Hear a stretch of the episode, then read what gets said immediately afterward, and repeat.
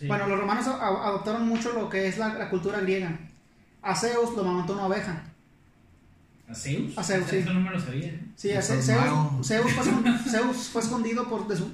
La madre de Zeus escondió a su, lo escondió porque su papá se lo quería comer, el Titan Cronos. Es otra parte de eso, es otra parte de la historia. Esta, esta oveja fue la que mamantó Zeus mientras fue un bebé.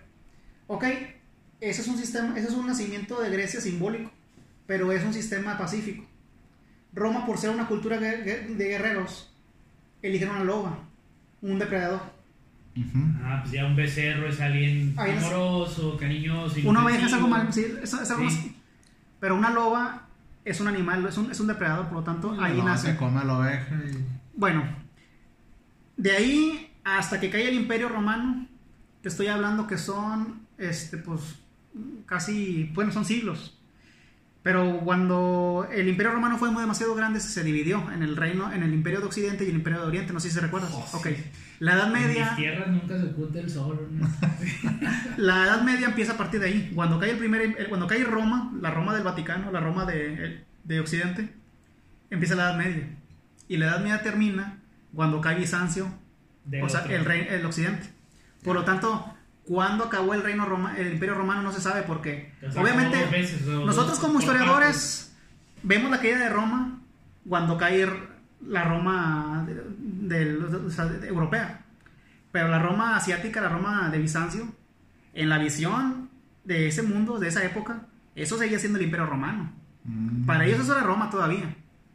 Para nosotros es Bizancio, es el, es, es el, es el- es el- es el- el Imperio Romano de Oriente. Pero en, su, en la visión de ellos, eso era el Imperio Romano todavía.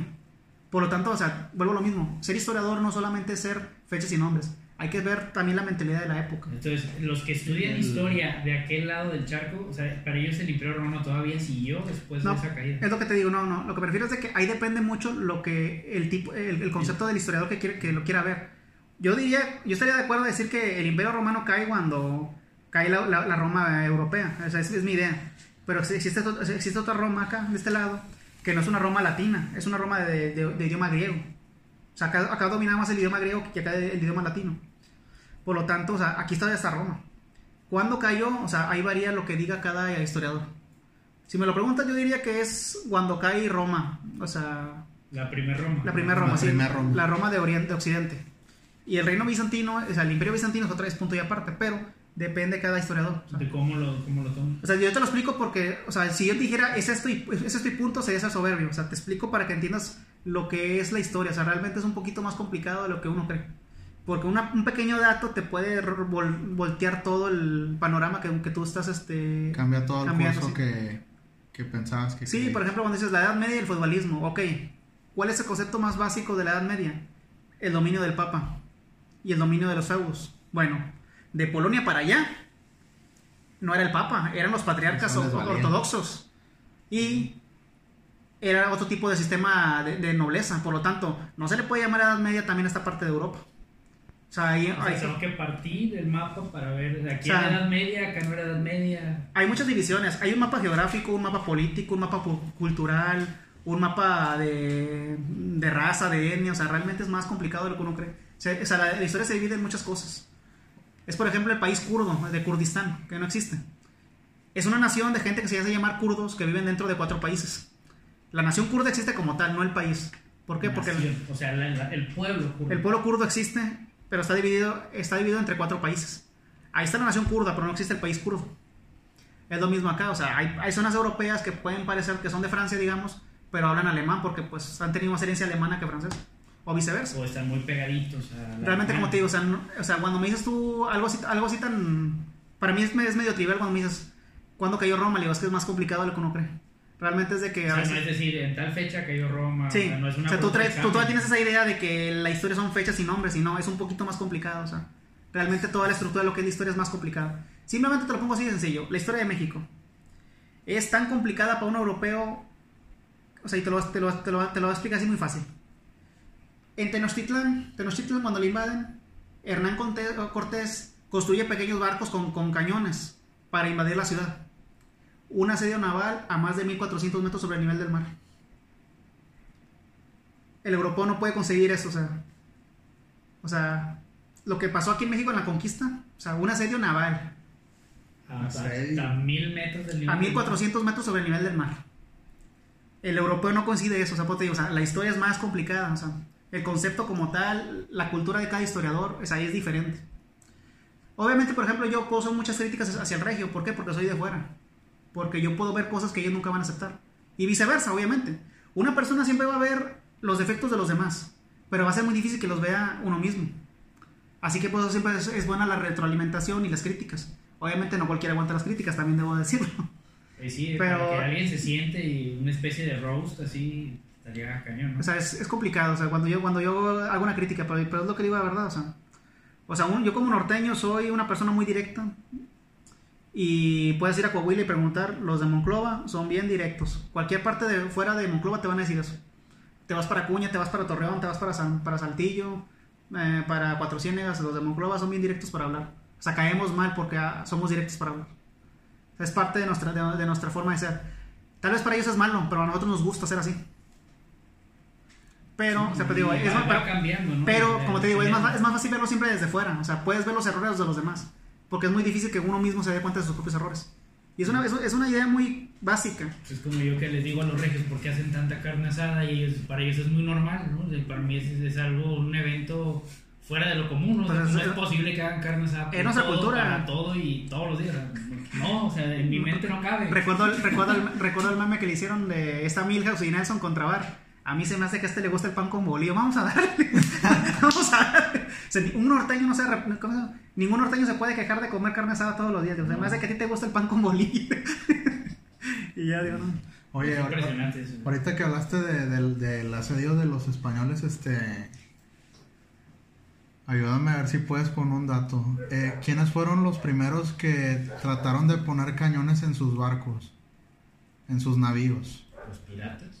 Ah, los... Es que tengo entendido que antes eh, se atacaban en barcos a chocarse, Sí, ¿no? los A- primates. O sea, primeros. era a hundirse, ¿no? A- a hundir Obviamente flechazos o, o- o lanzas, digo, quiero pensar eso, no, pero o sea, Tenían catapultas, tenían ballestas Ajá. grandes y tenían los, los espolones para investir, sí. Por eso los barcos al principio. Las tenían- galeras, los unas cosas así para. Para. para, para- ajá. Sí, las galeras, los trimeles, como los quieras llamar. Bueno, ok. eh, volvemos a lo mismo, es más complicado lo que crees.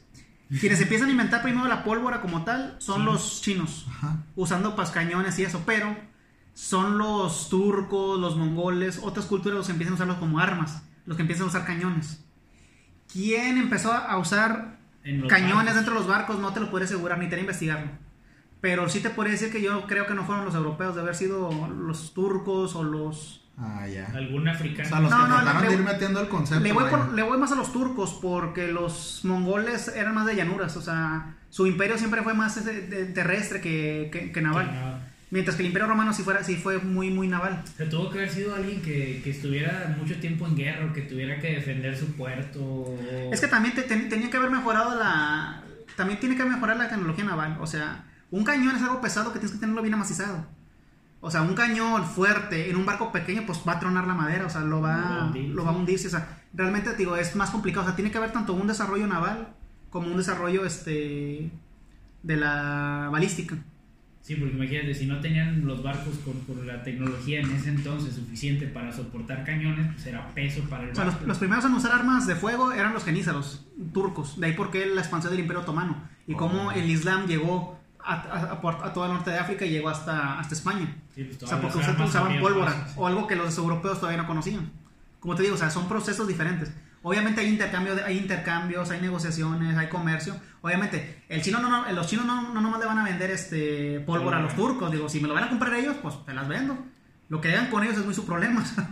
a final, a a de cuentas, a mí no me afecta. saber O sea, se, pudiera llegar a pensar que abastecieron los dos lados de una guerra en algún punto. De hecho, sí, o sea, es que realmente la historia es, es estudiar una red in- enorme. Realmente, para cuando Marco Polo llega a China, no llega a la China de los chinos, llega a la China del Imperio Mongol.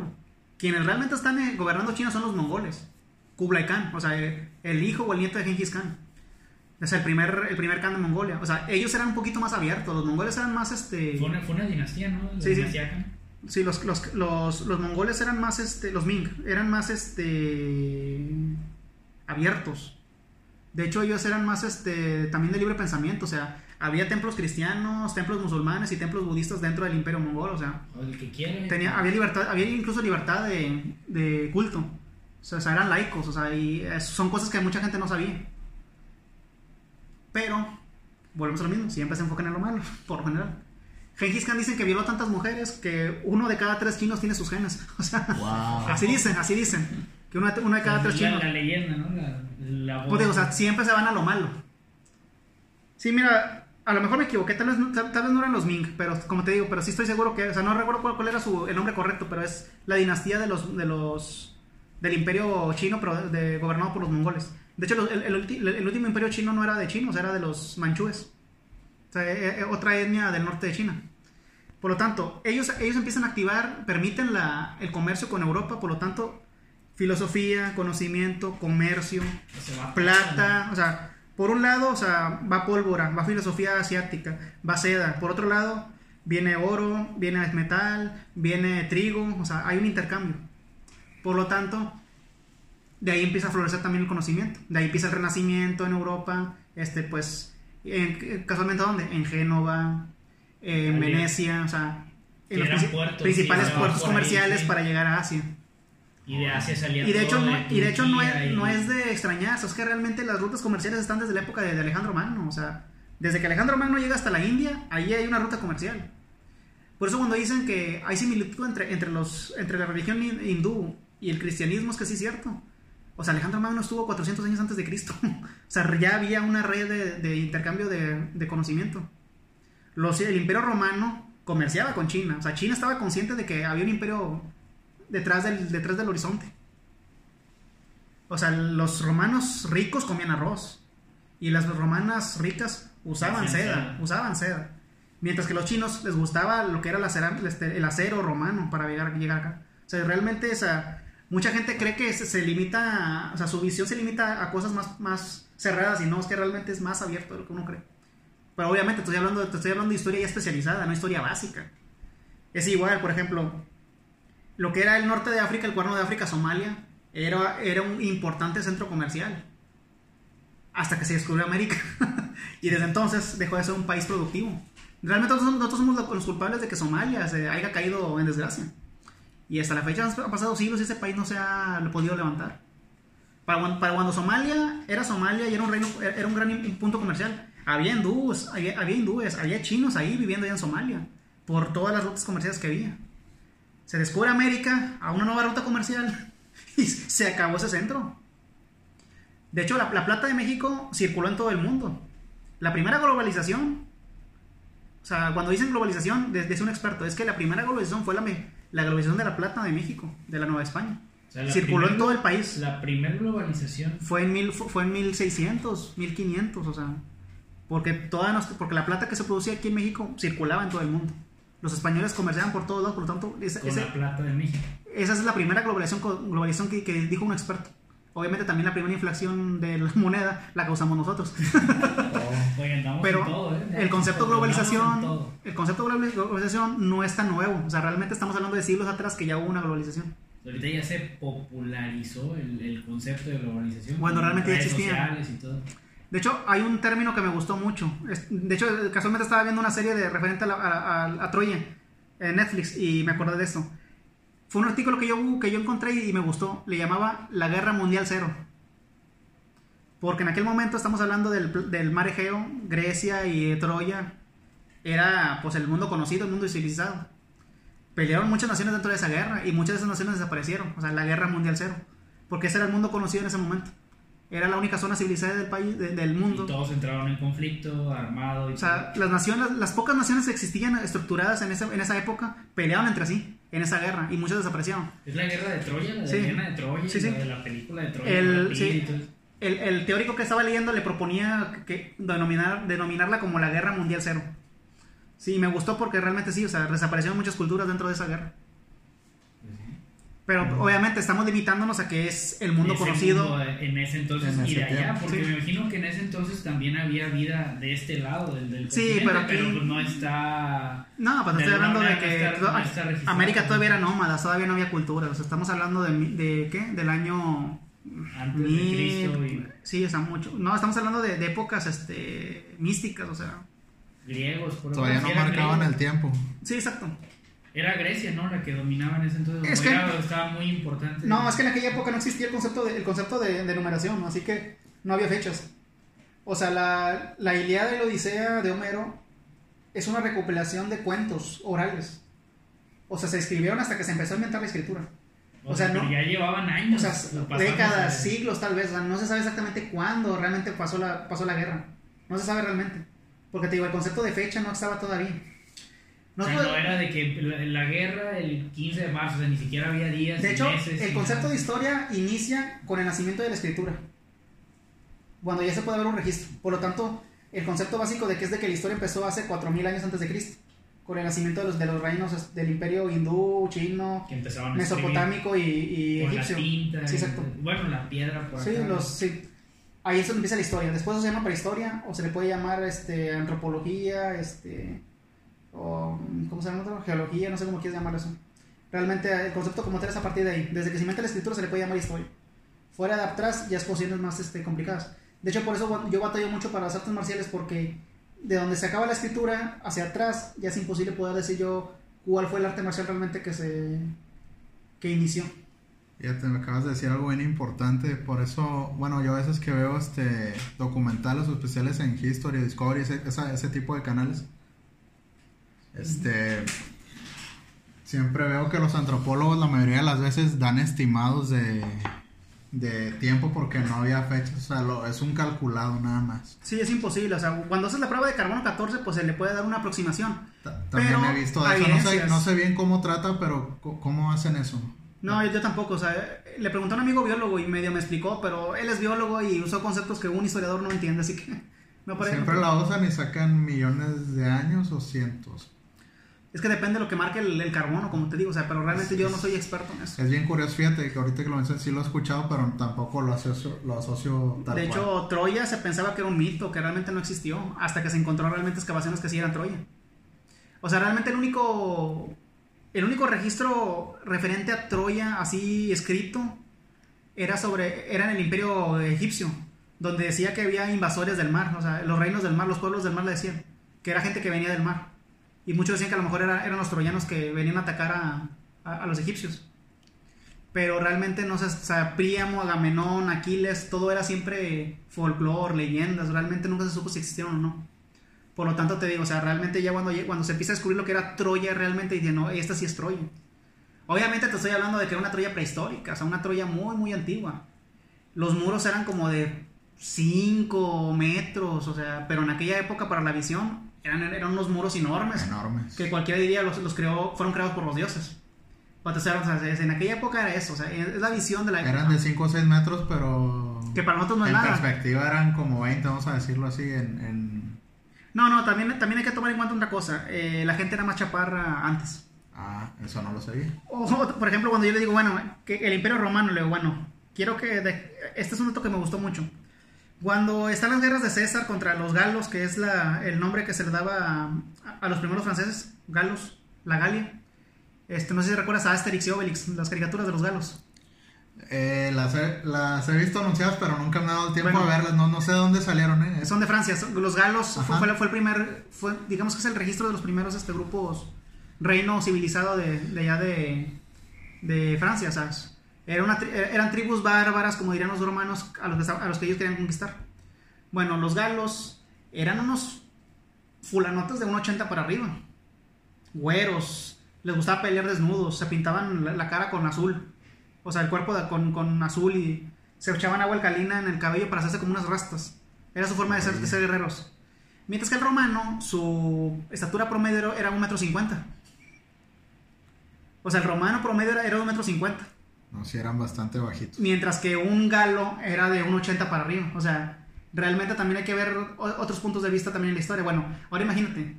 Si allá en Grecia, que estamos hablando de miles de años atrás, a lo mejor eran todavía más chaparros. Y lo que para ellos era un metro, pues para nosotros, para, lo, que- para nosotros es un metro, para ellos es mucho más alto todavía. O sea, realmente te digo, hay que entrar en la visión y en el contexto de la época para poder estudiarlo. Sí, porque si tú le dices a una persona normal hoy que no sabe esos datos que me estás contando, dices, ah, pues un muro de 5 metros no es nada. Pues sí, pero no estás pensando en aquel tiempo y la clase de guerreros que atacaban eh, el muro, vamos a decirlo, en, en aquel tiempo. O sea, no, no te estás metiendo en ese, en ese lado. Sí, no, te estoy hablando que todavía, todavía eran, eran armas de bronce, armas de cobre, o sea, no, no, no existe todavía el acero, o sea, muy, muy, muy antiguo, o sea, es realmente, como te diré, te platico de muchas cosas, pero es que realmente omito demasiado porque pues es imposible darte una, una clase tan sencilla, o sea, es más complicado, o sea, es preparar mucho, o sea, realmente como historiador nos enseñan a, hacer toda un- una planificación para poder dar una clase de un tema. Porque no todos los temas son iguales, o sea, son cosas muy distintas a las que, a las que uno tiene que adaptarse para poder explicarlas. Oye, sí, no, no te habíamos preguntado. Eh, igual y la pregunta es muy vaga, pero como que ya lo voy a hacer. ¿Cómo se prepara un historiador? Pues en las materias te van este, enseñando, o sea, tenemos materias de historia básica, o sea, historia, historia antigua, historia de Asia, historia de México, historia moderna, X. Pero también tenemos las materias de teoría, teoría de la historia, historiografía, eh, historia de las mentalidades, historia del pensamiento económico, del pensamiento filosófico, del pensamiento político, historia, este, ¿cuál, cuál era la otra? Historia de... Bueno, teoría de la historia, que es la principal, que nos enseña. Nos enseña cómo es el concepto de cómo de, lo que es historia y que se, tiene que encontrar en, cada investigación. Pero en sí, como te digo, o sea, no solamente es aprenderte fechas y nombres, sino también entender la mentalidad y el ambiente que se vive en esa época. Comprender eh, eh, los factores alrededor del hecho histórico, por así decirlo. Sí, es como, digo, vol- vol- volvemos a Porque Alejandro. sí son bastantes corrientes las que me dices. Sí, o sí. sea, Volvemos a Alejandro Magno, digamos. Ok, sí, él conquistó todo el mundo. Tuvo una formación muy buena y padres que lo motivó. Bueno, y una madre que lo motivó mucho para ser una persona, pues que tenía la seguridad para ser un guerrero. Pero ¿cuál, se- cuál fue un secreto de Alejandro Magno para conquistar el mundo? Nunca invadió Esparta. Los espartanos, supongo viste la película 300. ¿qué, qué tan cierto es que los espartanos eran temidos e incluso difíciles de convocar para efectos bélicos por los mismos griegos? Sí, exacto. No, los espartanos eran, eran- eran- o sea, se, lo han mitificado como uno de los pueblos guerreros más fuertes, o sea, más, más, más este, heroicos. Los espartanos, pues digamos que es, Esparta nace de la unión de dos, de dos, rey, de dos pueblos este, griegos para... Se unen Ajá.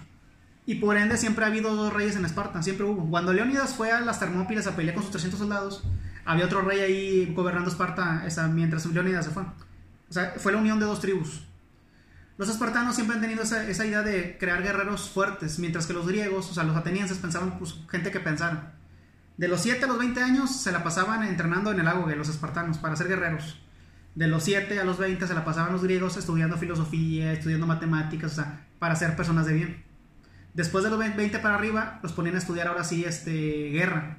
Y los espartanos después de los 20 les enseñaban a leer y escribir. O sea, así entiendes que su visión de, de información era muy diferente. Bueno, se dice que el primero que Filipo, el padre de Alejandro, no se atrevió no, no se atrevió a invadir Esparta. Mandó una carta como de 20 cuartillas es- explicando lo bueno y lo malo que sería este pelear entre ellos. Y al final simplemente les puso pues de que por favor, este, bueno, este, este, alíense conmigo, alíate conmigo o prepárate para una guerra. Después de que le mandaron esa- ese, ese fajote de 20, de 20 cuart- páginas para, de carta, los espartanos respondieron con un sí. Pero sí que, sí a la guerra o sí a la alianza, o sea, simplemente un sí. Filipo jamás se atrevió a invadir Esparta y tampoco se atrevió Alejandro Magno a, a invadir Esparta. O sea, esa es parte de su secreto. le digo, O sea, mientras Alejandro conquistó el mundo, nunca se atrevió a meterse a Esparta. Los espartanos estaban en su mundo. O sea, eh, mientras no te metieras en su tierra, ellos estaban felices. O sea, ellos tenían su estructura, su economía, su subsistencia. A ellos no les importaba conquistar el, re- el resto del, del mundo. ¿Qué tan cierto es que desechaban, eh, vamos a decir así, este bebés al nacer si no venían muy sanos o fuertes? Ah, sí, sí, sí. Sí. ¿Eso es mito o es en No, teoría sí es cierto? cierto. Sí, sí era cierto. Este, si... Obviamente, si el bebé nacía enfermizo con al- alguna deformidad que, que lo impidiera para ser este Guerrero. guerrero, sí lo, lo desechaban. Por- como en la película. Mm, Bueno, pues dicen, que simplemente los abandonaban, o sea, los dejaban a su suerte. A lo mejor otro griego, a lo otro griego los, los re- los rescataba y se lo llevaba a otro, a otro país, o sea, a otra, a otra nación griega, o, o los animales se los comían, no sé. Pa- para ellos era muy normal eso. Sí. No como ahorita que me lo dices y yo digo, ah, Pero realmente, pues también, o sea, en, en el transcurso de la vida iban muriendo demasiados niños, o sea, tampoco, tampoco era de que, de que al nacer, o sea, simplemente en el entrenamiento del lago, güey, o sea, los obligaban a, a malcomer, a robar, a pelear, o sea, muchos morían en el camino, o sea. Que se hicieran fuertes, Se rudos. sí. Oye, Realmente, pues sí, cuando, cuando, el, el- cuando la- el reino espartano cae, te estoy hablando que solamente eran como 700, 900 espartanos. Y Roma tuvo que mandar tres legiones a vencerlos. Te estoy hablando que una legión son alrededor de 3.000 soldados. O sea, mandaron 9.000 soldados más o menos, ¿no? O sea, Para 700. entre 5 espartanos. entre cinco y 9.000 soldados romanos para vencer entre 700 y 900 espartanos. Tuvieron que mandar para poder ganarles. O sea, ¿sí entiendes? O sea, ¿cómo está el asunto? No, pues es que un Oye, espartano pa- se chingaba como a 10 romanos. para dimensionar un poco, ¿Esparta estaba en un lugar alto o había un pasaje entre montañas para llegar a Esparta? Como en la película. ¿Cómo No, no, estaba no, no, geográficamente? No, mira, si, si, si, si ves el mapa de Grecia, Esparta vive en la península. De hecho, Esparta vive lejos de donde estaba Atenas. O sea, realmente cuando Jerjes invade Grecia para atacar Atenas, Esparta no estaba en su camino. O sea, los espartanos aceptaron ir a ayudarles y se, y se plasmaron en las Termópilas. Para cuando Jerjes atraviesa y llega a Atenas, o sea, Esparta estaba muy abajo todavía. Mm. O sea, digamos que Atenas es una ciudad al norte y Esparta estaba un poquito al sur. O sea, fueron a O sea, ni siquiera, sí, ni siquiera tenían por qué haber peleado. O sea, realmente Jerjes quería quemar, y que quemar Atenas. O sea, su problema era Atenas, no era, No era el Esparta. resto de Grecia.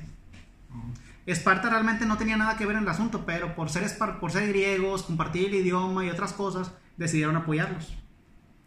Pero realmente sí, es un poquito más complicado, o sea, te, te lo- te lo- te lo trato de Sí, resumir. sí, sí. Pero sí es de cuenta que pues... Si no hay tres películas, no dos películas que puedes ver de. De hecho, la de 300 está muy buena. O sea, está muy, muy buena. Este, aunque sí hay cosillas exageradas. Por ejemplo, pues el elefante y el, rinoc- y el rinoceronte no, no participaron en esas guerras, por ejemplo. Pero realmente sí está muy buena. En general, ¿te parece buena la adaptación? Por decirlo de algún modo. Sí, sí está es buena. hubiera adaptación. Sí, hay ciertos detalles que varían, pero sí, pues los de formas, por ejemplo, los monstruos, pues no, eso no. eso no, este. No existieron. Y como te digo, el elefante y los, y los rinocerontes, pues no, no eran empleados en la guerra. O sea, sería hasta, hasta los hindúes. Y, y, este, y te estoy hablando que la batalla de las Termópilas fue mucho antes que el Alejandro Magno naciera. Así que, pues, el contacto entre griegos y, y elefantes fue hasta que llegaron a la India.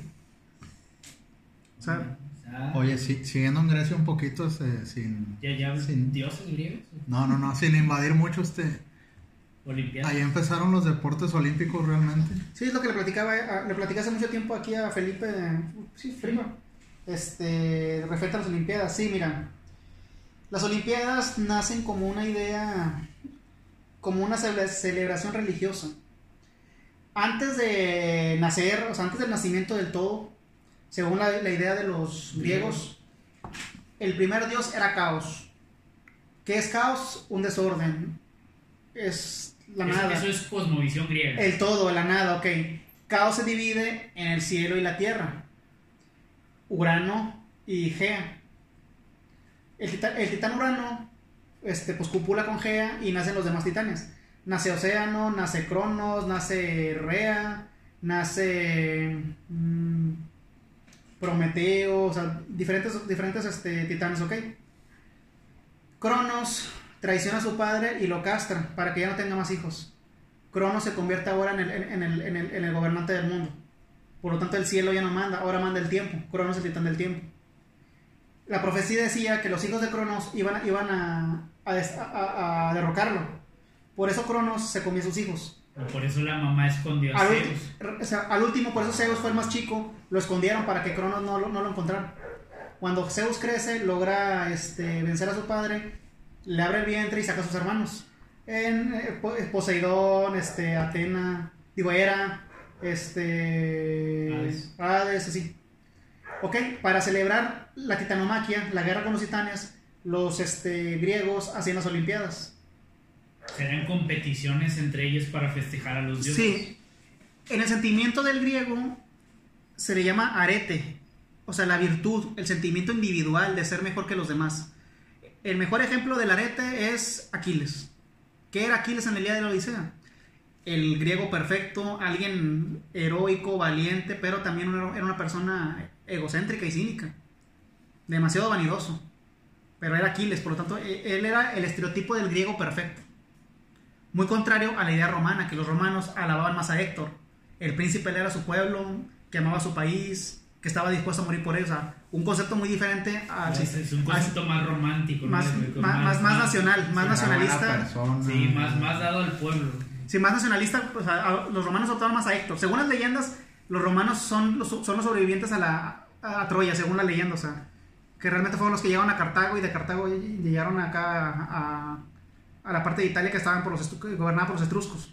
O sea, realmente esa es la leyenda de los, de los romanos, que ellos Los descienden de... sobrevivieron de Que ellos, ellos son de- descendientes de los troyanos. de- por eso ellos siguen, la línea de Héctor. ellos siguen a Héctor porque Héctor es el soldado perfecto, o sea, mientras que este Aquiles era simplemente el griego perfecto. Ok, bueno. Los Juegos Olímpicos eran los juegos más importantes de la, del- de la religión este, griega. Había más juegos, los Nemeos, los típicos y otro que no recuerdo muy bien su nombre. Eran como cuatro, eran cuatro juegos, que en todos eran lo mismo, eran competencias eh, deportivas. Todos los importantes eran los Olímpicos, se hacían cada cuatro años. Y hasta la fecha, cada cuatro años. De hecho, este, había una paz romana, una paz griega. O sea, cuando se presentaban los Juegos Olímpicos, tenía que haber tres meses de paz en toda Grecia para, celebrarse. El país que, que, que violara la paz Iban todos contra se perdían, perdían su derecho de participar en las Olimpiadas. Esa regla nunca se rompió. Bueno, cuando Jerjes invade Grecia. Grecia. Grecia, es en esa época. Por lo tanto, los griegos estaban asustados porque nadie los podía ayudar. Porque era tiempo. Ah, por- y yo creo que Jerjes sabía y te- aprovechó para. Cuando le pregun- cuando le dicen a Leónidas, es tiempo sagrado, no puedes salir a la guerra, que dice, es mi guardia personal, yo voy, yo voy, yo voy, a, Yo voy a a pasear. pasar así. O sea, realmente esa es, o sea, no mandó a los 10.000 elementos que eran la- el Ya, ejército hizo- espartano. Pues tiene una historia. Solamente ¿por qué mandó a no 300. mandó? Bueno, tal vez fue coincidencia, o a lo mejor Jerjes estaba consciente de, De que, que, estos güeyes no le iban a hacer el parte. de que en esos tres meses iba a haber paz por, los, por, los, por la cele- celebración de la Olimpiada. Bueno, la Olimpiada se celebró en, Olimpia, en la, ciu- la ciudad templo. Mientras que Atenas fue, saqueada, quemada y destruida, bueno, las Olimpiadas se siguieron fue celebrando. Al final de cuentas, están alabando a sus dioses. O sea, eso es, lo que se mezcla con, con la, batalla de las Termópilas o las, guerras médicas. Bueno, este, estamos hablando de las Olimpiadas, estamos hablando de que, como te digo, es el sentimiento de ser mejor que los demás. No había premios en monedas, tu premio era simplemente una, una corona de olivo. Los olivos. En otras competencias era un tallo, era un, bro- era un tallo de apio, ese era tu premio. Era un premio simbólico, realmente tu Sí, premio en pues, Un sí, tallo, Sí. güey, lo, lo corto. Ser el mejor o tu premio era simplemente ser el mejor, o sea, ser el mejor dentro de la, de, de la, Y si eres el mejor, eres reconocido y. Bueno, obviamente este, hubo muchos campeones de- en todas las categorías, pero la categoría, o sea, el, el deporte más valorado era el pugilismo, o sea, el boxeo. Había tres tipos de combate. El pancracio, que era como digamos el MMA, casi casi patadas y golpes, Ajá. que era que- el que considera un poquito más bajo, eh, decían los- eh, era el menos popular, digamos. Estaba también la lucha, La lucha libre. lucha libre, sí, lucha griega, y estaba el boxeo, que era el más este, popular. Y eran las mismas reglas de que el puro golpe. Sí, sí, sí. Obviamente, bueno, no son, las- no son reglas como, como ahorita, otro tipo de reglas. Este, pues, era, digamos, si yo, si yo soy, yo tengo, ¿qué? 20 años y peso 40 kilos, pues, me tocó pelear contra un señor de 40 que pesa 60, pues, ni modo. Y no era límite, de- y no había límite de tiempo, ahí era Hasta que cayeron. hasta que uno hasta que uno perdiera pero era tanta la devoción que muchos morían peleando o sea preferían morir que, que- que perder y realmente lo- a- a diferencia de los romanos que ellos sí adoraban la violencia y la sangre los griegos veían el deporte más por resistencia a los golpes no tanto por, por ver sangre o golpear o sea realmente era por la, el aguante y la resistencia de los, de los, de los peleadores ha habido muchos este, peleadores de- de- dentro de la historia griega a mí el favorito mi favorito es este Diágoras Diego. Diágoras de Rodas. Él fue campeón olímpico, ganó su, su respectiva corona. Cuando ya era viejo, sus, sus dos hijos ganaron también. Uno ganó en pancracio, o sea, tipo vale todo, y el otro ganó en pugilismo. Cuando él gana, cuando, cuando ganan, se quitan las coronas, se la ponen a su padre y lo levantan en hombros.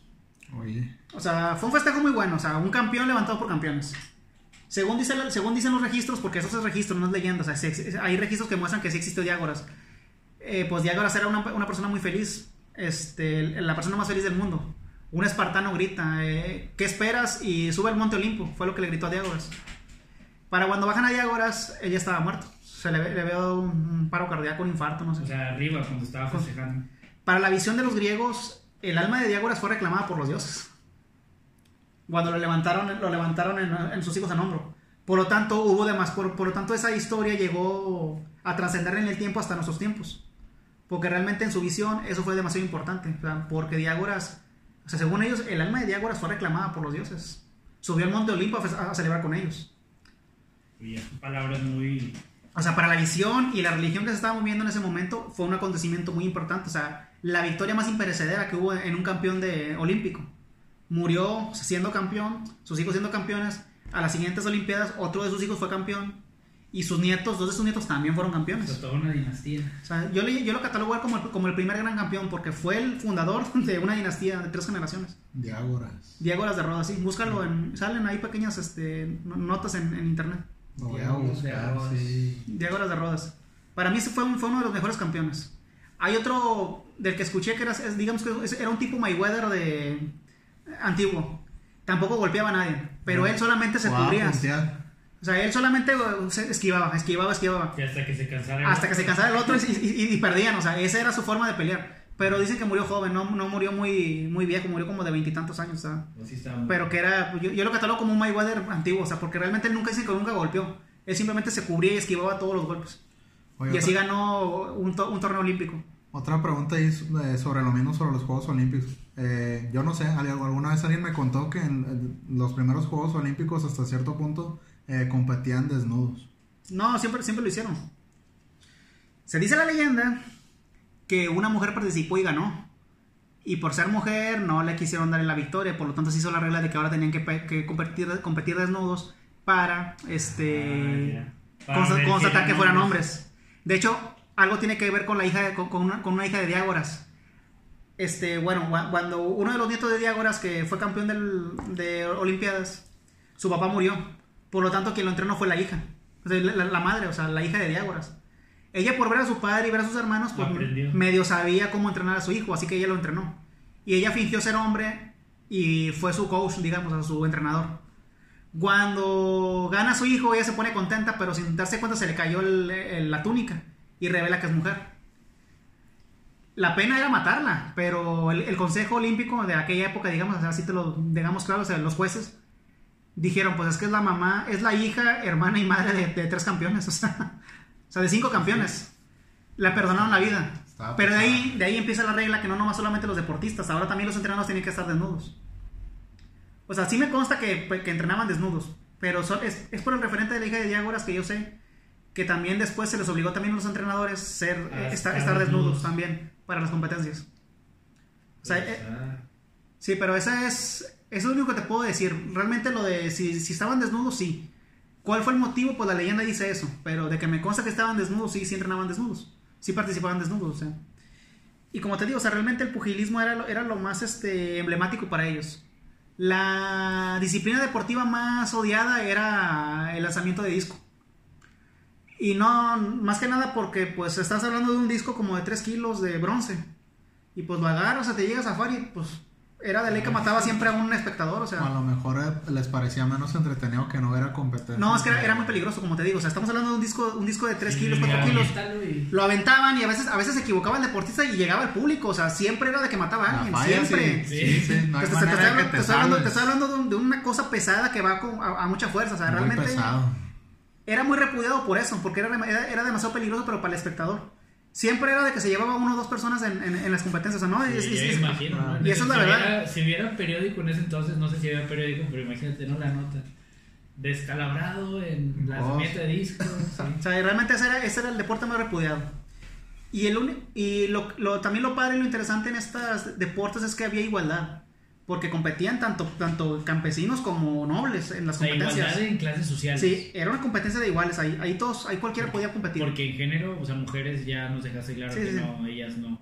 Sí, igualdad social solamente. O sea, un plebeyo podía pelear contra un noble y pues, pues le podías pegar duro y pues ni modo. Si, si perdió, perdió. Me cae bien gordo ese, ese noble y le voy a dar. La única competencia en la que no podían participar la gente pues humilde era la, era la competencia de carros. ¿Por qué? Pues No tenían carro. Tenías, tenías que invertir en un carro, alimentar caballos, entrenarlos, por tanto se ocupaba dinero. Así que ese, era- ese era el único Y no, y no porque fuera excluyente, sino porque la misma práctica Sí, no, no, deporte no cual- exigía cierto... No cualquiera podía darse ese lujo de mantener caballos y, y entrenarlos, así que pues ese era el único juego olímpico que era para ricos. Tenían el carrito a un lado del caballo, ¿no? Pues era, era la, la cuadrilla, o sea, los cuatro caballos y el carrito. O sea, Ah, ya, ya, ya. Como O sea, los del... Como sí, los del- como. Ajá. Ya, ya, ya. Sí, o sea, como te digo, no cualquiera podía criar caballos, entrenarlos y aparte comprarse un carro. Por lo tanto, solamente la gente pudiente podía participar en esa competencia. La gente pobre pues no podía, no, no podía, no tenía para comprarse un carro. o sea. No, sí suena muy en la de- difícil. en la de Gladiador, en la, la primera batalla de, de Maximus fue contra, contra estos griegos, creo, si no me equivoco. Es una representación de la, de la batalla de, de Cartago, donde Y sí, salían con unos carritos y los caballos. Mm. De hecho, aquí, es, aquí, aquí eh, este es un punto para desmitificar mucho a los espartanos. En las competencias olímpicas los espartanos, los espartanos jamás participaban en, en las peleas. Ni en lucha, ni en pancracio, ni en, ni en pugilismo peleaban los espartanos. Competían en todas las, en todas las categorías de deportes olímpicos, menos en esas. En esas. Porque De combate. se- se tenían robada la... No soportaban la idea de perder contra alguien que no fuera espartano. Esa era la razón por la que, por la que los espartanos no, no, no peleaban en- en- ni en lucha, ni en pugilismo. O sea, ni- ellos sabían que podían perder contra otro. Por lo tanto, no querían, o sea, no soportaban la idea de perder contra alguien que no fuera espartano. Así que los espartanos no peleaban, en- no boxeaban en las, en las Olimpiadas. Es un dato importante. Curioso.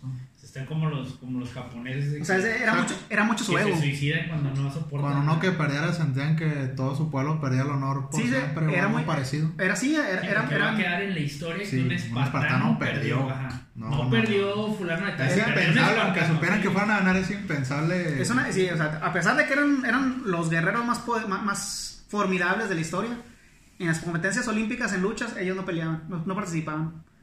Porque no soportaban la idea de perder contra alguien que no fuera espartano. Y que te estoy hablando de que realmente todos entrenaban por años para las Olimpiadas, o sea, era- entrenaban fuerte, o sea, no era, como te digo, no era simplemente competencia, era religión. Era alabar a Zeus, o sea.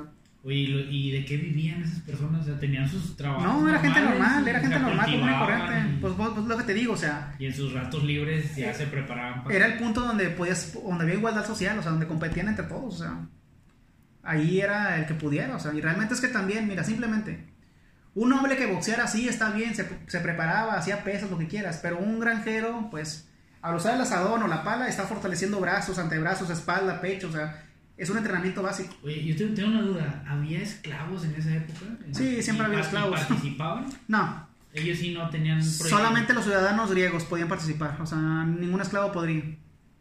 Ok, buena pregunta. Buena pregunta. Ni extranjeros, creo yo. El que participó fue Nerón, eh, un emperador, pero pues bueno, era más por nada por ser, por ser este. Político. Pues porque ya, ya, ya, tenía- ya, ya había, ya gobernaba sobre Grecia, así que pues hacía lo que se le diera su No, gana. que le dijeran que no. Te estoy hablando que era un gordito y ganó todas las competencias, ¿sí entiendes?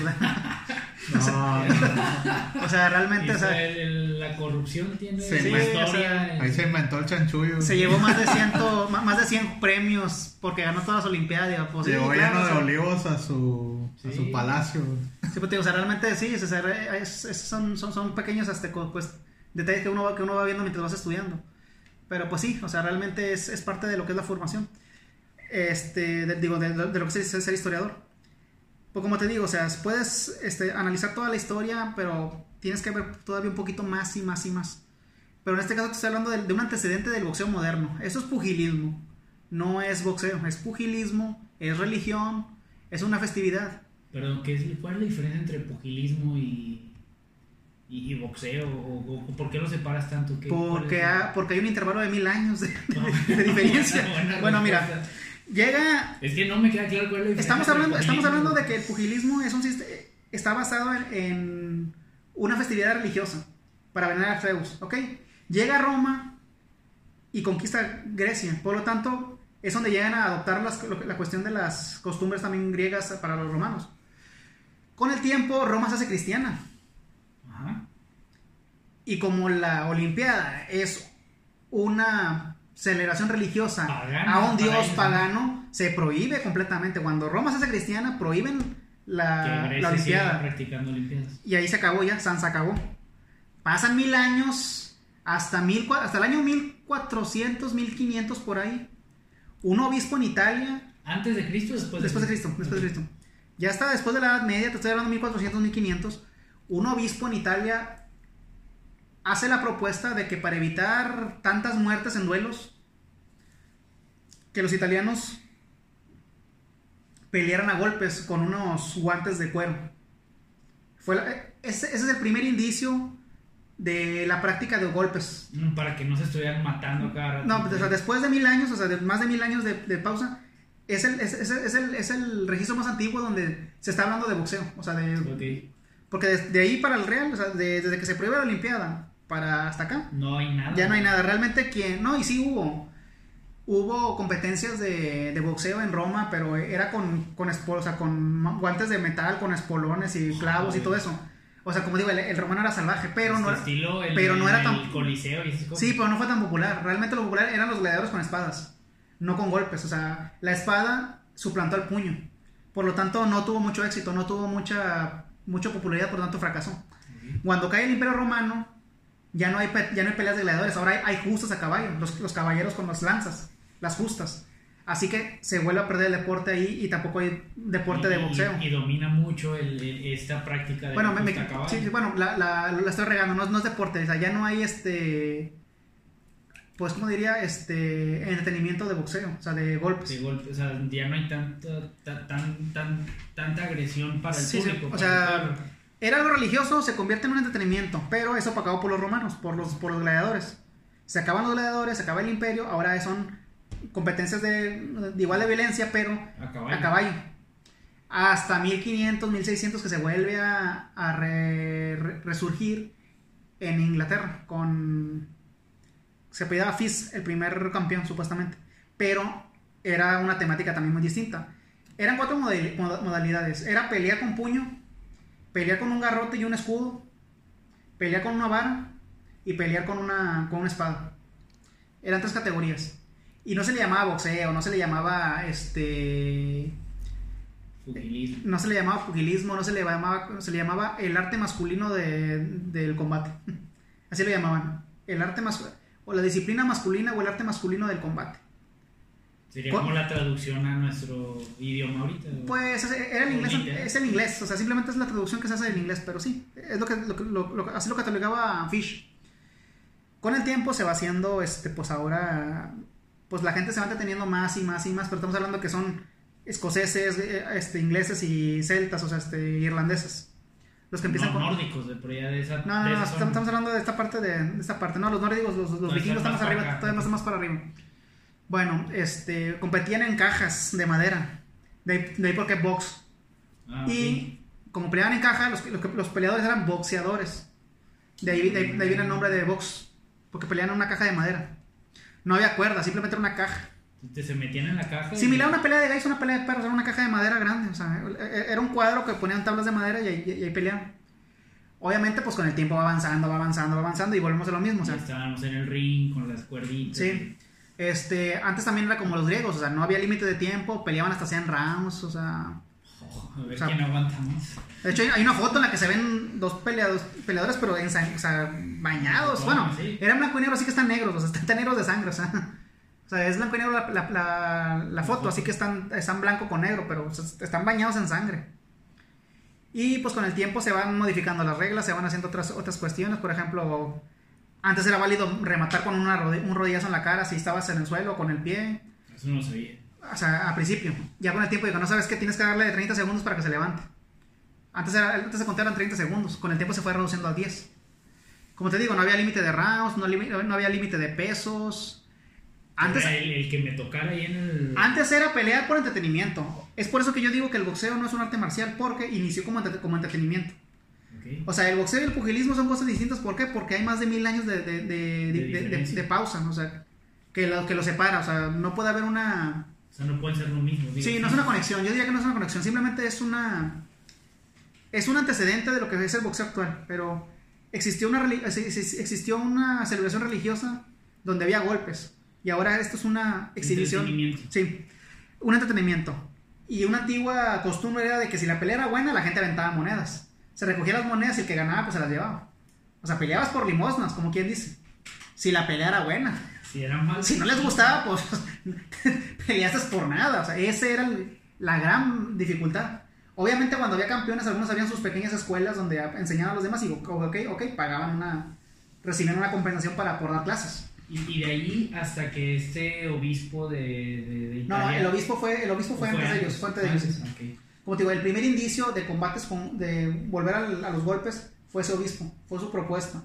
Fue una propuesta, no, no sé si realmente se aprobó o no. Pero es el registro que Más antiguo que hay. para-. El registro más antiguo que se conoce ahorita es referente a algo similar al boxeo, es ese.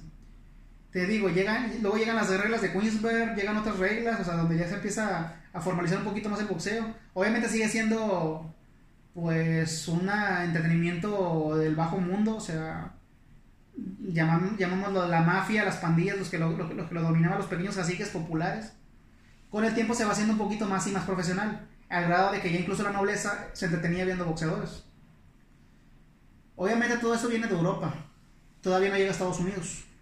O sea, todo eso que me estás contando es en, Es Europa. que-. Los americanos, pues, despreciaban todo lo, todo lo inglés. Bueno, Ellos estaban bajo el dominio cuando, ah, tiempo. después de la independencia de Estados Unidos, pues estaba la guerra declarada entre ellos que, que se odiaban a morir, así que nada de lo que fuera inglés les gustaba, así que el boxeo era algo sucio, vil, este... No, aquí, aquí- sí, aquí para- no boxeo. Los americanos no somos, no somos, no somos gente que le gusta el boxeo, ¿ok? Así que se separó. Por lo tanto, siempre se mantuvo en Europa. Pero también hubo cosas buenas, por ejemplo, hubo es- este postrepamiento social, o sea, este, este hay un no recuerdo muy bien, pero su, su apellido, o sea, su nombre, pero era un este boxeador español de ascendencia judía. Llegó a Inglaterra y se hizo boxeador. Y pues con eso logró una- un estatus de vida un poco digno para su, su origen, o sea, judío. O sea, hubo posibilidades de avance social.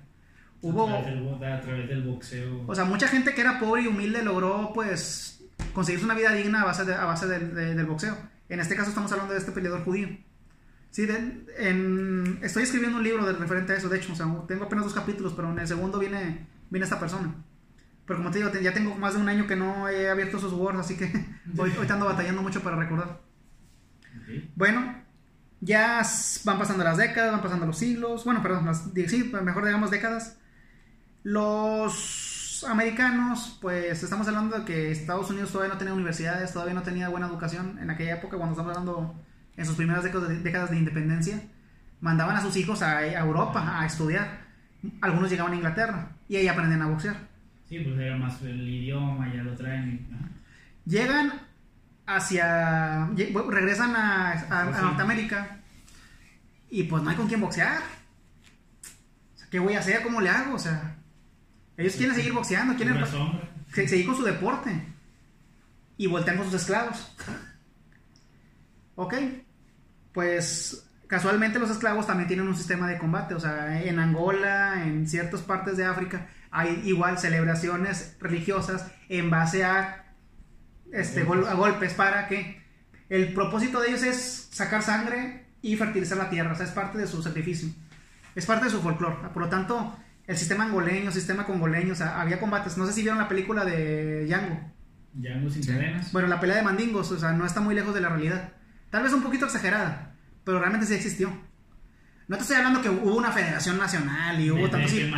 Pero sí había, pero sí había, pues digamos que ciertas asociaciones secretas o, o personales entre terratenientes que ponían a, pelear a sus, ponían a pelear a sus esclavos y hacían apuestas. O sea, ya por fin de cuentas eran, eran su propiedad. Lamentablemente, pues digo, la esclavitud es mala, obviamente, pero vamos a centrarnos en, el- en la época. Este, pues son mis esclavos, son seres sin almas, son animales, yo hago lo que se me, lo que se me, lo que se me dé la gana con ellos. Por lo tanto, Pues ellos tenían la idea de Ponían que a pelear- Era, una- era un animal. o sea. Ponían a pelear a sus negros, pero llegan los hijos, sus hijos de Europa, que también sabían boxeo, y querían pelear con ellos, pero estas personas, estos es- esclavos, como les decían, también tenían un sistema de combate que conservaban de, su, de sus antepasados, o sea, africanos. Así que ellos tenían su sistema de entrenamiento y tenían su sistema de combate. Y vuelvo lo mismo, era gente que trabajaba la tierra. Al usar la pala, el asadón, volvemos a la, a la, a la práctica. Están, de- están ejercitando su Sí, como se, como se llama Miyagi, entrenar Un y estilo de pulir. CrossFit, un estilo de CrossFit antiguo. Sí, se cuenta como señor Miyagi, en- en- este, encerar, pulir, o sea, es como, si vieras a señor Miyagi, bueno, estás, a- o sea, se te ocurre ponerte a pelear con una persona que se la pasa todo el día trabajando, fortaleciendo su cuerpo, y te quieres medir a golpes con él, pues te das cuenta que no va a ser tan fácil. Eh, Aparte un negro de dos metros, pues no. Sí, sí, como diría, como dijo este chuponcito, un negrote, ay no, chulado, o sea, chuladota. o sea, fuerte, grande, brilloso, o sea, No, no, fornido, no, o sea, no, no, no. rindo. Bueno, por lo tanto, o sea, te das cuenta y llega otro boom. O sea, ahora también, ahora también hay un, ahora empieza también un boom de, del boxeo en Estados Unidos, pero empieza con los esclavos primero. Y se va popularizando el grado de que ya después empieza a ver pues, en todas partes exhibiciones de boxeo, pero siguen siendo ilegales, siguen siendo mal vistas, siguen siendo prohibidas. Con el tiempo pues se va haciendo cada vez más populares. Obviamente son, es el crimen organizado, las mafias, los caciques. En esta época estamos hablando de la mafia irlandesa, no la mafia italiana. La mafia italiana llega hasta después de- del siglo, después de 1900. Estamos hablando ahora de la mafia irla- irlandesa, que fueron los primeros en llegar a... Los migrantes en llegar a Estados Unidos, quienes dominaban el boxeo. Bueno, pues hay un desarrollo y con el tiempo se va haciendo cada vez un poquito más aceptable. O sea, clandestino, empezó clandestino y luego ya fue subiendo. Sí, realmente quienes peleaban en, esas, en, en esos, en esos eventos eran irlandeses, eran este, italianos, eran... es- europeos. Sí, no eran americanos como tal. Obviamente sí había uno que otro, pero por lo popularmente eran, eran casi siempre ellos, porque tenían más la, la, idea del- de- la idea europea de que sí existía el boxeo allá. Te digo, en Estados Unidos todavía estaba prohibido. Bueno, entre los negros que van participando, algunos incluso llegan a, a liber- a pagar su libertad, o sea, con las ganancias que ellos obtenían, pagaban su libertad. Incluso uno de esos negros llegó a, a la corte del rey Jorge. Él, que, él, él quería juntar a los 20 mejores peleadores de boxeo en esa época y, y entre ellos había un negro en la corte, o sea, celebrando su cumpleaños. O sea, Ah, ya para, para, para, esas palabras rey. O sea, volvemos, volvemos, a, volvemos a la antigua Roma cuando los emperadores mandaban llamar a sus gladiadores para verlos. O sea, obviamente no eran gladiadores, ya eran boxeadores. Y sigue, y sigue, y como digo, se sigue, institu- se sigue, se, se sigue siendo una, institu- una institución, cada vez se va haciendo un poquito más aceptable, por lo tanto se va haciendo legal. Y con el tiempo, lo que nació como una práctica sucia, burda, este, prohibida. Salvaje. ahora es un deporte Un muy bien pagado donde pues los peleadores ganan pues millonados. O sea, Mayweather gana 100 millones por gana 100 millones de dólares por pelea. Pueden dar un buen espectáculo y asegurar una gran suma de dinero. Sí. O- Obviamente yo, yo me especializo mucho en la parte histórica. Mi compañero con el que te digo que yo estaba asociado para hacer el libro, él te habla de lo actual y créeme, él tiene un panorama muy distinto de lo que, de lo que te podría platicar yo. Él sí tiene un- todo una, un repertorio muy bueno para esto de- del boxeo del actual. Sí, Y que es un tema que, que, que interesa más al público, que, que, que le gusta. o sea, Es un deporte del pueblo, mucha gente, mucha gente le interesaría mucho. O sea, si yo pudiera vender un libro sería el de boxeo. O sea, porque un libro de artes marciales no tiene tanto potencial para venta como el de boxeo, la verdad. O sea, siendo sinceros, o sea, el boxeo sería mejor opción para hacer un libro. Pero sí, pensando, pensando en la mercadotecnia y, en- y- y en compras y eso. Sí, sí. por decirlo modo, está más a la moda, más a la mano. Le interesa a apostadores, le interesa a los que les interesa. ahora sí, el deporte en sí, practicarlo. O sea, pues sí, como te digo, o sea, ese es, el, ese es el, la, la facilidad del boxeo ahorita. Pero pues no, o sea, realmente como te digo, o sea, ahorita te, te platico solamente lo que son estos primeros dos capítulos porque necesito estudiar un poco más. O sea, lle- he, llegado solamente a esto, o sea, todavía no llego ni a Rocky Marciano, todavía no llego a John L. Sullivan, o sea, cuando ya son deportes oficiales, obviamente todavía peleaban sin guantes. Con John L. Sullivan fue, fue sin guantes todavía. Marciano peleó sin guantes. No, no, con John L. Sullivan. Con Rocky Marciano ya era con guantes. Pues estoy hablando que todavía falta todavía una evolución, todavía me faltan décadas por, por ver en, de investigación. Ahorita te hablo solamente de un panorama muy general de lo que es el- lo poco que tengo avanzado. no, y está muy bien. Que realmente te digo, lo que tengo avanzado es, es, la, es lo antiguo, no tanto lo moderno ahorita. No, es que está bien interesante todo eso del, del, del boxeo y, y la historia de las Olimpiadas, ¿no? Es un chorro. No, yo creo Sí. que no cualquiera conoce de esto, de esto que acabas de platicarnos, Juan, Pues, y, y qué bueno que lo, que, lo, que lo comentes aquí con nosotros, ¿no? Para Como que- te digo, o sea, cada historiador se especializa en sus temas. Yo tengo un amigo que, pues, que le gusta la historia genealógica. Que, pues, la verdad eso nadie come, pero pues a él le gusta eso. La, la genealogía. A otras personas les gustan los, los registros, este, pues, historia, pues, de la religión y pues también, o sea, no vendes mucho con eso, pero les gusta estudiar eso. Hay una nueva tendencia que se llama historia militar, aunque realmente dicen muchos que no existe, que la historia militar es cualquier tipo de historia. Le digo, a final de cuentas las guerras y los batallas cualquiera las estudia. Sí, son, son hasta cierto punto más atractivas, ¿no? Ver un, ver un conflicto bélico que... Pues creo que la historia militar emona mejor en las películas que en un libro, o sea, que- creo yo que llama más la atención. Pero eh, hay, una, hay una disputa entre mis compañeros y profesores que decían, ah, sí, historia de pistolitos, decían mis profesores, o sea, decían, es que la historia militar no puede ser este, factible porque simplemente no tiene, no tiene, Venta. mm, no tiene lógica, como dicen, dicen ellos, no hay estructura como tal para, para darla. que a final de cuentas es historia de bronce, o sea, la historia básica que te dan en las escuelas es historia militar, batallas, fechas, nombres, o sea. Ya Pero- no tienen tanto, o sea, No sé- mejor en una película. No que sé, este- no se le puede dar una especialidad realmente correcta, o sea, porque realmente lo que tú ves en una película básica, dígase Corazón Valiente, dígase la de 5 de mayo, es historia militar, o sea. Y no es historia ni siquiera especializada, es simplemente una cronología de lo que pasó y ya, o sea. Me habías platicado la vez pasada que México tuvo una, una guerra con, con Japón. Dos, de hecho. Ojo, dos. Yo, no- yo no sabía eso, ¿tú sabías eso? Ni idea. Bueno, mira, y las cuando- ganó, según lo que me cuenta Juan Manuel, México las ganó, yo, yo no sabía. Cuando todavía éramos Nueva España, bueno, de hecho, el país que el primer país con el que Japón hizo contacto diplomático fue con Nueva España. Bueno, siendo, siendo sinceros directamente con Filipinas, cuando Filipinas todavía era parte de Nueva España. Así que los primeros tratados comerciales entre México y Japón son desde, son desde hace 500 años. Otra vez, otra vez somos punteros. O sea, 500, a- 500 años de, de- de- de- amistad tenemos con Japón, digamos. De hecho, el primer, este, el primer samurái que llegó a Europa antes, llegó, antes pasó por México. Como, o sea, se vino por el Pacífico. Sí, o sea, por el Pacífico llegó a México y de México se fue hasta España y de España a Roma. Este, y puedes buscarlo, o sea, este, pero fue un diplomático japonés para, pues como como ella, o sea, fue como embajador, pero fue, era un samurái, o sea, es lo que se deja claro. De hecho, la palabra guarache no es, no es mexicana, es, es, es, este, Yo sí, yo siempre Japonesa. pensé que Guarache era Es de Guaguaquí. náhuatl o algo no es de guaguaki, o sea, la, guaguaki es la, el, el zapatito japonés para las chanclitas. Ajá. Y le preguntaron qué era esto, él decía guaguaki, o sea, y empezó Y- guarache. Y ya para la pronunciación del azteca, pues Guarache. Para el español dijeron guarache. Bueno, las, las guerras que hemos tenido con Japón, la primera fue, se le llama el incidente de la batalla de Kanyal, algo así, o sea, bueno, es- pues, simplemente busca cita, el incidente de, la bahía de Kagala, Kanyal, algo así, no recuerdo muy bien cómo se pronuncia. O simplemente pon Filipinas, este, Nueva España versus sus- Filipinas, no, Japón. Japón, sí, de cuenta, así. Supuestamente eran, eran este, piratas japoneses, wokus, que Ronins, que a final de cuentas eran samuráis sin amo, simplemente. No, pues, Este- yo encontramos un barco y no es samuráis, no, pues mejor me aviento al ajo. Era una pequeña flota de dos, era una pequeña flota con 2000 con 2000 este ¿Samuráis? samuráis, pero estamos hablando de barquitos pequeños, o sea.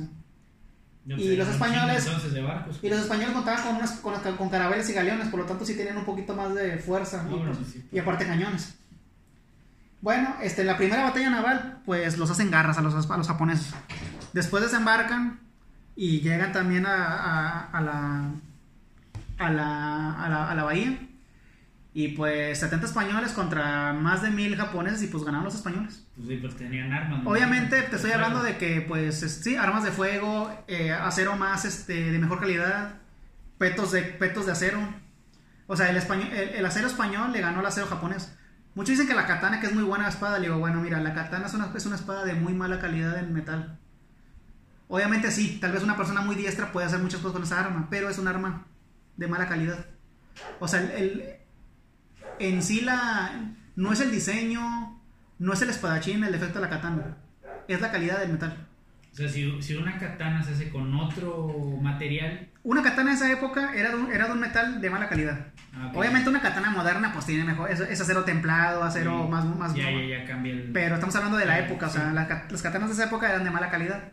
Por lo tanto, pues el acero español las quebraba. O sea, O sea, el momento del choque. ¿sí? Y aparte con el pecho, pues, imagínate, les- llegaba a pasar un espadazo, pues se re- rebotaban. el peto era de acero, mientras que el peto de los, de los, de los japoneses todavía tenía pequeñas, todavía era de seda, tenía poquillas cosillas. Costuras. sí. Sí, o sea, no eran los petos como la película El último samurai, eran petos más antiguos, no petos tan modernos. Estamos hablando de que había como 300 años de diferencia entre la... O sea, cualquier cosa que me cubra, ¿no? Pues es que con- el tiempo se va modernizando el armamento y el equipo, por lo tanto, digo, te estoy hablando de 300 años antes de la película de, de- Del último samurai. Sí, o sea, de la temporalidad. Por lo tanto, sí había un poquito de diferencia. Pues 70 de de los 70 españoles solamente sobreviven 20, pero a los demás los hicieron, los destrozaron, o sea, a los 2000 los Pues, aniquilaron. Obviamente, en los registros de Japón no existe esa batalla. O sea, eh, eh, pero en los registros españoles sí existe la batalla esa. Esa fue la primera guerra en la que estuvimos in- involucrados. La segunda, pues es la Segunda Guerra Mundial. México le declaró la guerra a Alemania, Italia y Japón. O sea, las potencias del eje. Por lo tanto, estuvimos en guerra con Japón también durante, durante esa época. Vale, vale. vale. O sea, que oficialmente hemos tenido dos guerras con Japón y las dos las hemos ganado. Sí. Dato desconocido para mí totalmente. Juan Manuel, a- algo así ya rapidito para ya para terminar. Ya sé que te quitamos mucho tiempo y ya No, no, me gusta hablar, no te preocupes. nos diste bastante datos relevantes, buenos, históricos, épicos, legendarios, in- importantes, Algunos interesantes, actuales. actuales, eh, todos. Eh, estamos estrenando una nueva sección contigo. eh, se llama el bombardeo del pueblo. Son preguntas muy generales, algunas son directas y algunas son de escoger. Esa es algo así Déjame rápido. le explico el, Ah, el, el- el- ¿cómo se llama? El, el formato. El formato de, de esta es como romper un poco la dinámica que tenemos y, y hacerte preguntas son rápidas. O sea, es una pregunta tras otra y contestan lo primero que se te venga a la mente, ¿ok? Va a ser algo así como que rápido. Eh, primero no sé si las quieres dar de ahí o de acá. Nombre de aquí. Ok. Ahí va, ¿ya estás listo? Bueno, primera pregunta. Eh, máximo de participantes en una orgía de Calígula. Un más o menos ahí.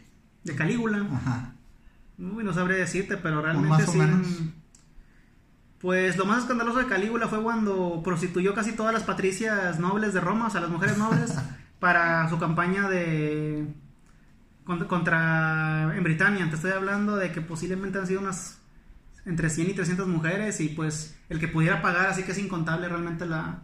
La- No es te- un aproximado, pero es incalculable. Mira, es que creo yo que se, se te queda poquito, se, se queda corto la palabra orgía. Hay una peor, se llama bacanal. Bueno, O sea, lo, lo que le sigue la orgía es, ba- es bacanal. Y eso es lo que... Eso es lo que sí, o sea, bueno, fue un bacanal. sí, sí, la orgía es pequeña. O sea, es, es demasiado... eh, Queda corto. O sea, eh, lo que le sigue se llama bacanal y eso es lo que te... Lo que Eso es lo que hizo Calígula, realmente. Hacía bacanales. Las orgías eran... Nada. Son, cosas, son cuentos para niños para él, o sea. Eran Bueno, cuentos para niños. Siguiente pregunta. Eh, ¿Quién prefieres, Apolo o Rocky como peleador?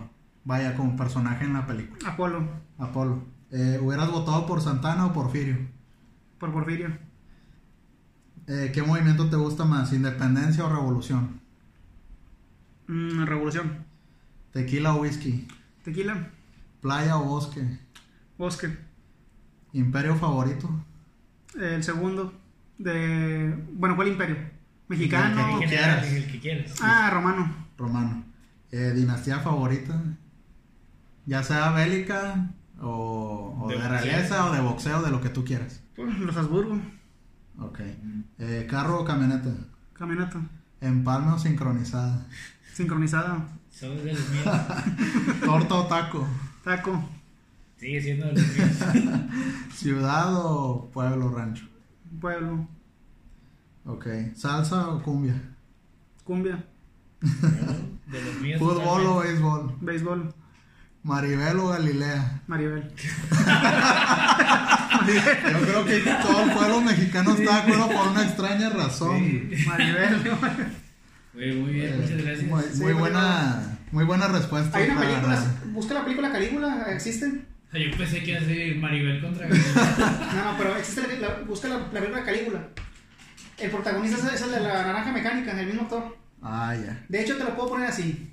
O es una película artística demasiado fuerte. O porno. O la película sigue. O la película porno más cara de la historia. 20 millones fue el presupuesto. No, es bastante personal, eh, eh, atuendos, eh, No, todo. pagarle a las que van a salir. Es. Es la vida. Se plasma la vida sexual de Roma. Simplemente así te lo dejo en esa película. Se llama así Calígula. Como te digo, se, supo- se supone que es una película de Hollywood. Pues te digo, si es una película muy, muy fuerte o la película porno más cara, de presupuesto más caro que ha habido. Porque Wow. una vez dijeron que, ah, que salió la película más- porno más cara que fue un presupuesto de un millón de dólares. Dije, no. La O sea, sal- sal- Calígula. sal- sal- salió un experto y dijo, en los 80 estuvo la película Calígula y, fueron, y, y su presupuesto fue de 20 millones. Pero básicamente usaron actores porno, güey, para muchos años. Oye. Básicamente el 30%, el 60% de la película es porno, o sea. Eh, Ahí queda el dato por si la quieren ver. Calígula. Se llama Calígula la película. A ver si la encuentran en no sé en dónde. No, la van a encontrar. o sea, realmente la, Yo es- creo es- haberme topado alguna parte, en alguna parte con eso y más que nada por eso hice la pregunta ahí como dato histórico, ya sea cinematográfico y dato histórico Sí, pero te digo, ahí parte te- Roma. Ahí te lo corrijo. La orgía es un cuento para niños para, para Calígula. Eso él que hace- era un bacanal. Él hacía bacanales, o sea, realmente la orgía es- se queda corta. El No. bacanal es lo que le sigue. Bárbaro para hacer fiestas, bueno. Pues ese fue el bombardeo del pueblo, lo, lo hiciste muy bien. Muchas gracias Juan Manuel por compartir los datos de tu experiencia y pues ahora sí que pues la charla tan, tan amena que nos acabas de brindar. Felipe. Sí, Juan Manuel, eh, ya para terminar el, el, el capítulo, eh, algo que quieras decir, algo que, que, quieras, este, qué estás haciendo ahorita, o te quieres esperar a que salga tu libro y te invitamos otra vez y nos cuentas del libro. Pues me gustaría continuar con mi investigación del boxeo. Si no tengo ningún plan de negocio, pues tal vez lo meta como, como tesis para doctorados, creo yo. Pero pues bueno, soy historiador, soy profesor, soy... También soy este museógrafo, o sea, me especializo en varias cosas. Si alguien de los que nos está escuchando le interesa contactarse contigo, eh, no sé, a lo mejor te ofrecen algún, a lo mejor de aquí sale alguna propuesta laboral, alguna propuesta de trabajo, pues o sí. alguien te escucha y te dice, ¿sabes qué? Eh, Juan Manuel lo escuché en el programa y me, me, interesó mucho, quiero, quiero darle seguimiento, me quiero acercar a él, ¿en dónde te pueden encontrar? O si no, en la descripción del, del capítulo del programa, pues ponemos ahí tu... Si tuvieras algún correo o alguna red social si para tienes- contactarte. Ajá, tienes Pues- tu correo, me nos lo dejan, lo ponemos ahí para que si alguien se quiere contactar contigo, se acerque directo a ti. Eh, algún correo electrónico. Sí, mi, mi correo es Juan Manuel Cast, todo en minúsculas, arroba uloc. CAS es C C-A-S-T. Ok. Así, les interesa saber un poco más de boxeo, o sea, referente a la historia del box, las artes marciales, o bueno, O del, o del La lucha- la- sindicato de telefonistas. la lucha de telefonistas, aunque realmente no creo que haya mucho este, interés en eso. Este, igual, de manera, si me quieren de docente, pues podría también este, checar eso. Ah, Desafortunadamente, ahorita estoy desempleado. Así que sí, ahorita sé que quisiera aprovechar para po- poderme promocionar, en especial lo que es el boxeo. Me gustaría conseguir a alguien que pudiera promocionar libros, encontrar presupuesto para hacer investigaciones y todo lo que conlleva. Porque obviamente todo esto es investigación oral, o sea, necesito ir a los... Pues como quien dice, necesito ir a, los, a las cantinas, a, lo- con hablar con los viejitos, que platiquen lo que era el boxeo. Y obviamente... Y obviamente, pues mucha de esas gente ya falleció. O sea, estamos hablando de que ya son más de 100 años de que se inculcó el boxeo aquí en, aquí en México. Así que, pues. Pues no descartes que alguien en, en alguna parte del. He encontrado evidencias. he- Sí, he encontrado evidencias y fuentes. Eso sí es muy afortunadamente. Pero no hay nada mejor que, que la, que la recopilación oral de la gente que lo ha vivido. O sea, cómo fue el boxeo en sus, en sus inicios. Y pues lamentablemente el tiempo pues me- se me está acabando. O sea, bueno, para la gente que vivió ese momento. Ya. Sí, ahorita te, ahorita te paso mi, mi correo, te lo escribo muy bien. Y como te digo, soy docente, soy museógrafo y pues soy investigador. Sí, yo creo que cualquier persona que nos esté escuchando, ya sea en el país o fuera del país, y digo, estamos en internet, alguien se interesa, te escucha y no descartes la idea de que alguien de otro país diga, oye, ¿sabes qué? Escuché a Juan Manuel y se me hace muy importante lo que está compartiendo, lo que está diciendo y todo lo que sabe. Me interesaría que si viniera para acá, pues adelante, ¿no? Sí, Que tiene potencial. el- la y- historia del boxeo tiene potencial. O sea, platicando con mi amigo dijimos, nos dimos cuenta que no hay una, un libro general de lo que es el boxeo. O sea, y creo que sí sería importante ya que a mucha gente le gusta el boxeo y ni siquiera sabe de dónde viene, su origen. O, o a lo mejor no tanto el boxeo. Y posiblemente- dice, yo no lo quiero a él para que dé clases en mi escuela. O también, ser, oye, ser. bueno, te digo, yo soy practicante de artes marciales, soy cinta negra tercer dan en taekwondo y yo conozco muchos campeones que ni siquiera saben lo que es el taekwondo y su, y su historia. Así que también estoy seguro que tal vez algunos boxeadores no han de saber ni siquiera lo que es el boxeo. Pues sí. Bueno, pues sí. No sería mal ser profesor del Canelo o de Mayweather. bueno, pues eh, te agradecemos mucho, Juan Manuel, que, que hayas estado con nosotros. Eh, Juan Manuel Castañeda, eh, historiador de profesión, interesado al 100% con el boxeo, está por, por continuar su libro. Y si a alguien le interesa contactarse con él, eh, le interesó lo que, lo que plasmó aquí en este programa, pues adelante, con toda confianza directamente con él pueden acercarse para, para iniciar las charlas. Y pues ya para finalizar, eh, pues Homero, James Mares en redes sociales y Phelps Austin, eh, les, agradecen que nos hayan- les agradecemos que nos hayan escuchado y pues eh, estén pendientes porque tenemos todavía más, más material que, Es que correcto. compartirles. Tengan por seguro que vamos a invitar a Juan Manuel de nuevo al, al programa. Y esto fue todo y nada la voz del pueblo. Y nos vemos pronto. Hasta luego. Bye.